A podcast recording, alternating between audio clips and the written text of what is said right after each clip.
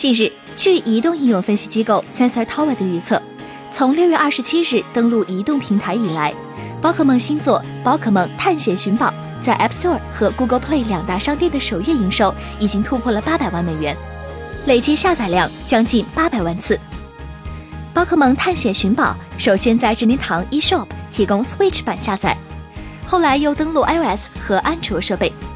推出的第一周就获得了不俗的成绩，为任天堂赚得三百万美元。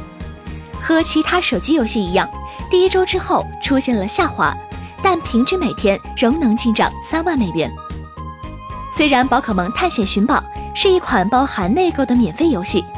不过游戏总体来说，就算不氪金仍然可玩，完全没有达到不充值就寸步难行的地步。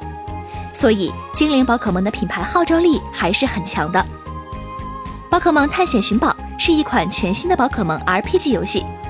游戏故事发生在全新区域 Tumbler Cube 岛。游戏中，玩家将对抗野生精灵宝可梦，展开很多令人激动的探险。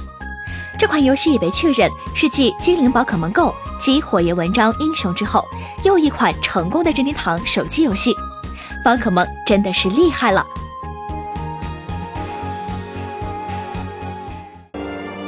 请扫描以下二维码，添加关注“游戏风云”官方公众号，更多精彩好礼及互动内容，你值得拥有。